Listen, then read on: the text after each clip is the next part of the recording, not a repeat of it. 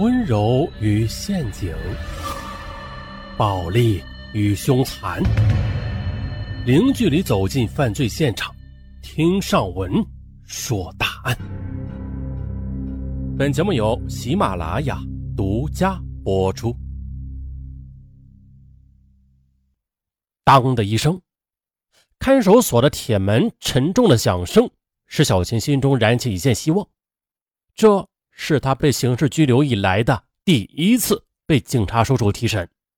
他清楚的记得，今天是三月二十三日，在看守所里，他天天的无聊的数着日子，一张原本灿烂的脸蛋变得十分的憔悴，早就没有了往日的青春活力和光彩。这时，刚刚跨出铁门的小琴心里突然有了这么一个多月来的第一次兴奋，他想。警察叔叔把他从那间特殊的房子里叫出来，一定是又让他重回学校去学习吧。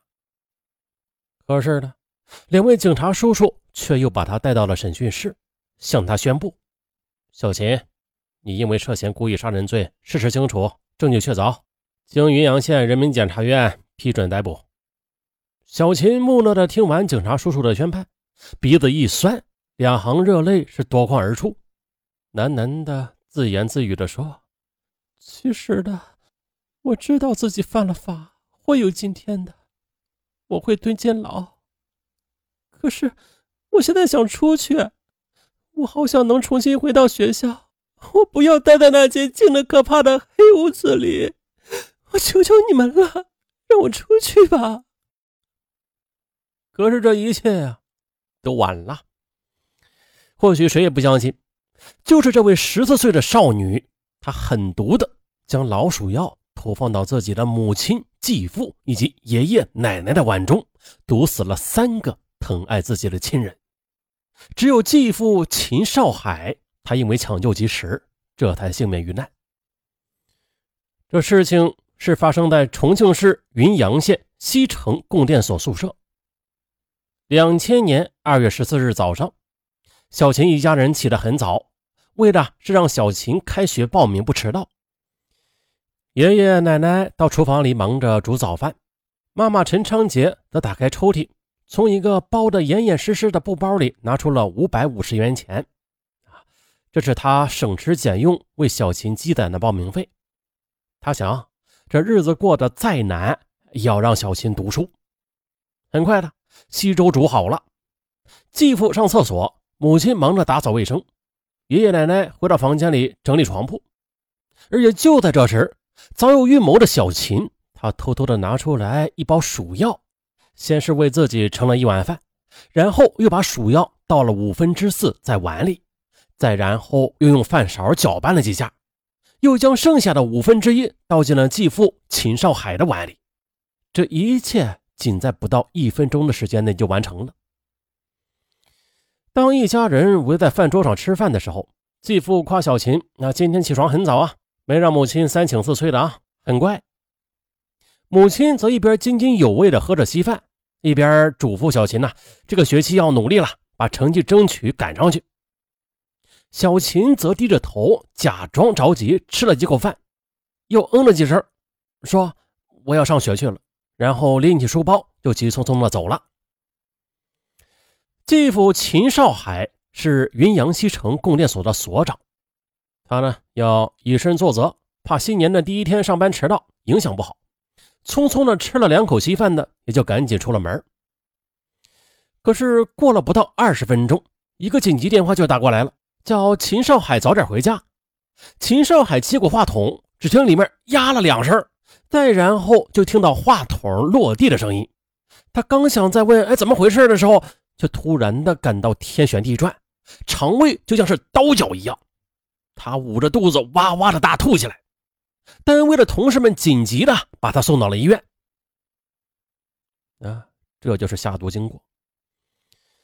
那么小秦他为何要毒死自己的亲人呢？别看小秦只有十四岁啊，但是却已经出落的亭亭玉立了，一双眼睛大而有神，高挑的身材显得婀娜多姿。再加上平时喜欢穿漂亮的衣服，男生都说啊，她是班里最靓的女生了。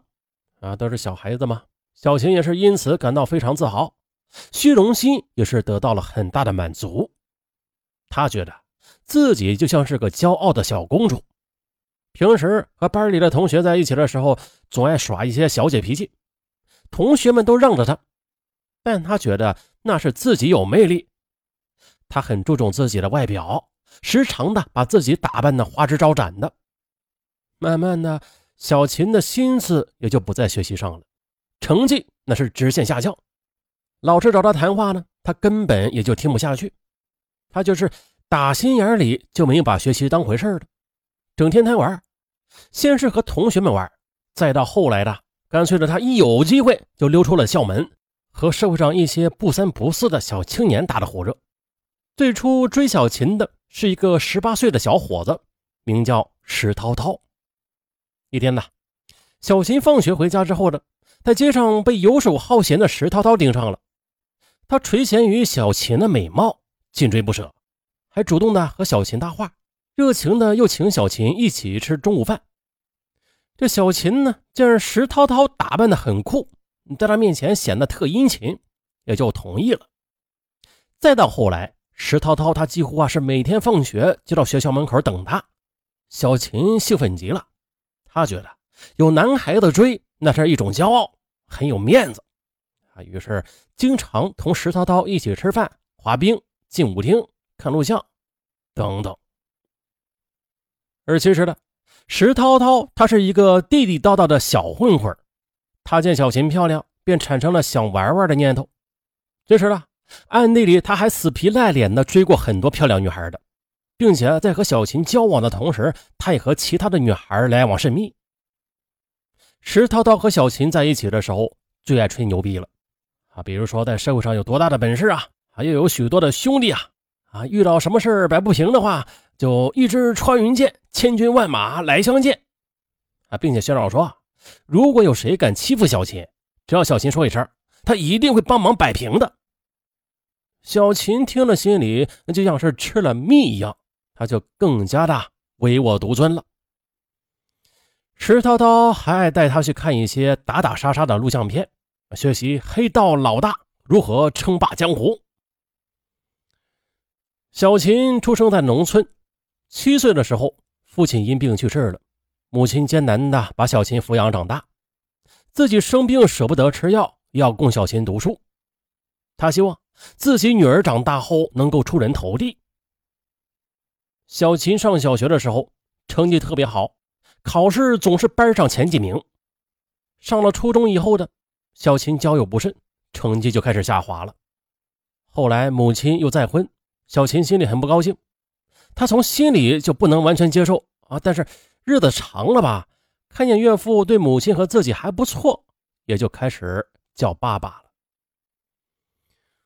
小琴上初中的第一次挨打，是因为逃学和石涛涛到五峰乐园玩。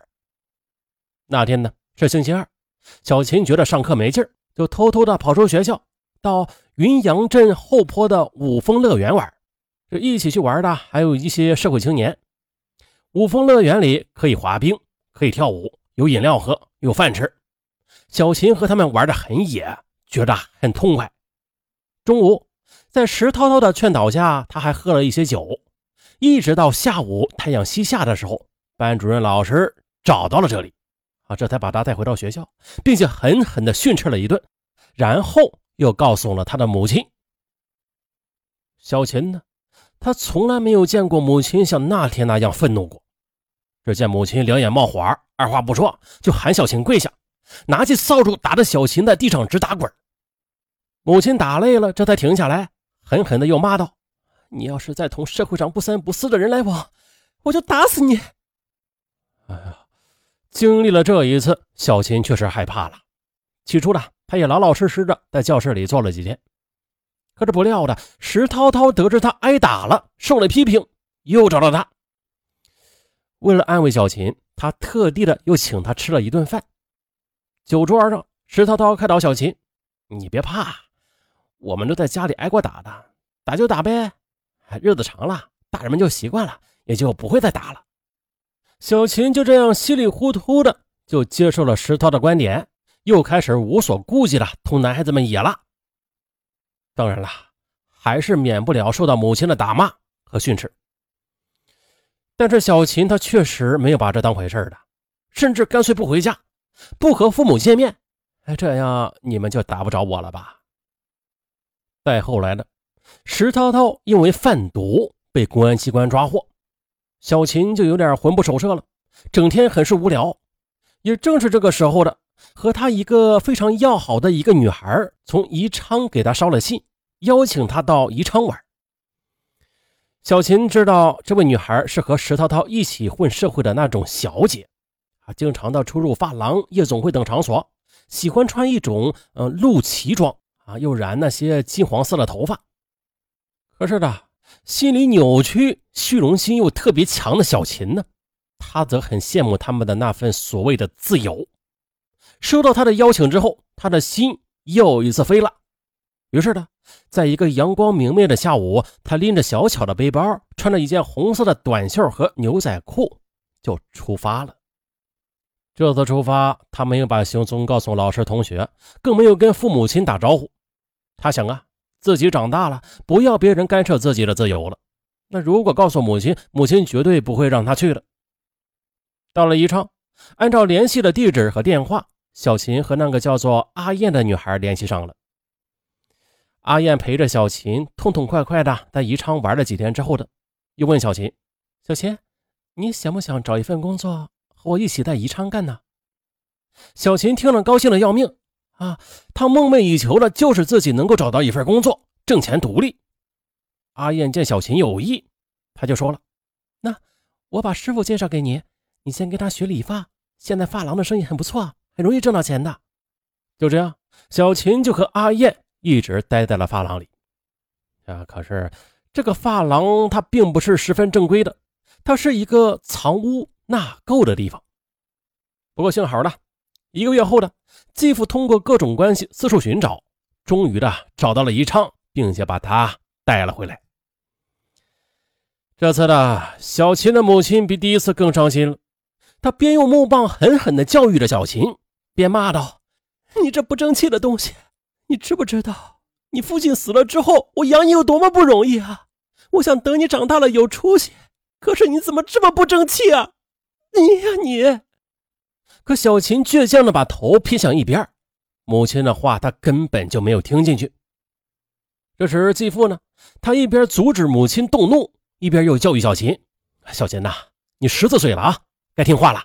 你再这样和一些不三不四的人混的话，会变坏的。”小琴她不能正确理解父母的一片苦心，认为他们很苛刻，是干涉她的自由，于是便产生了一种叛反心理。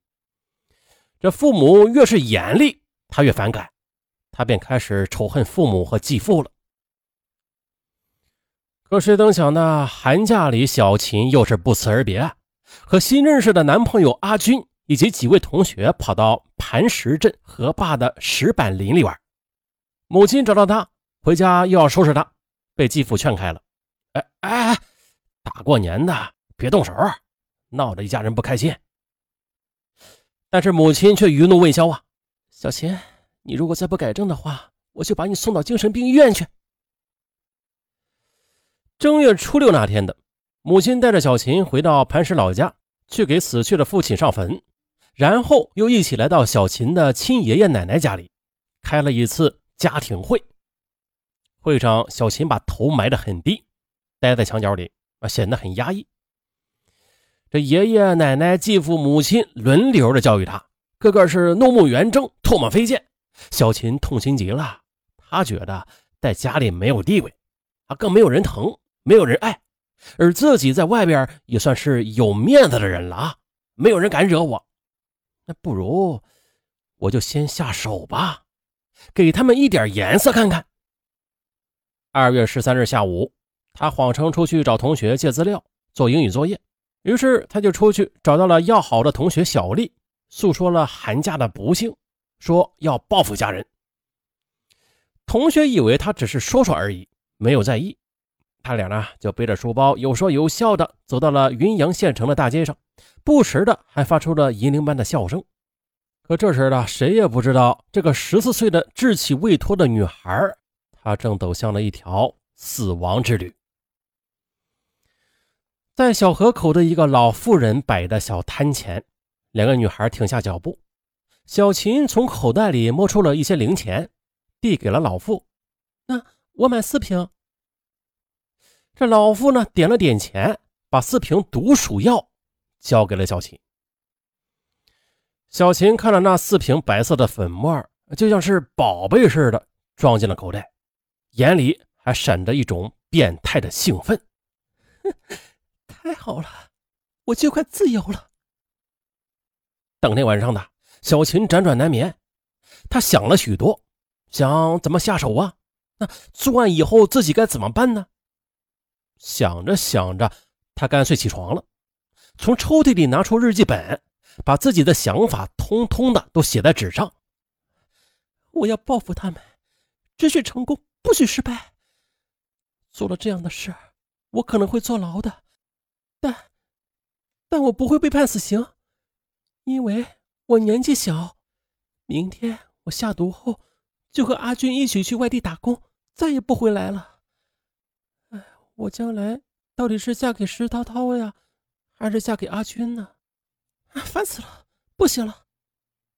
第二天早上呢，丧心病狂的小琴就制造了这起罪大恶极的惨案。二月十五日。小琴因为涉嫌故意杀人罪被公安机关刑事拘留。尽管他才十四岁吧，但是法律无情的，他已经到了刑法规定的应该承担重大刑事责任案件的刑事责任的年龄。等待他的将是无限的牢狱生涯。哎呀，这起案子就牵扯到了孩子的教育问题啊，啊，这牵扯面就广了。啊，因为每个家庭的背景啊，各方面的条件呐，各种因素的不同，这就导致了孩子从小到大他的成长环境和教育环境也是有所不同的。不过这万变不离其中啊，我们就简单的说一下这个心智吧。孩子在十三四岁那个时候，感觉自己翅膀硬了，是吧？有自己的思维了，他就到了一个叛逆期，他就觉得自己的思想那是天下无敌的，而实际上呢。他们的心智还不成熟，而他们却不自知，所以说一定要培养孩子，完善孩子的心智。那不知大家有没有发现啊？就是在现实生活中啊，有很多小孩他很成熟，他的心智也是强于跟他同岁的小孩那心智这么说可能有点专业啊，有点片面化了。那咱们再通俗一点啊，就是咱们可以这么理解：一个人的心态。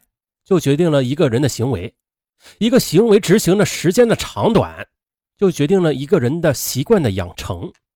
当然，这个习惯的养成是一个好习惯的养成啊，不是坏习惯的养成啊。所以，咱们再把它归纳成一句，就是一个人的习惯的呃好习惯的养成，他便能成就一个人未来的命运；一个人坏习惯的养成，他也能毁掉一个人的未来。好了，甭管大家听没听懂，呃，没听懂了也假装听懂了吧啊！好了，就这样，咱们下期再见。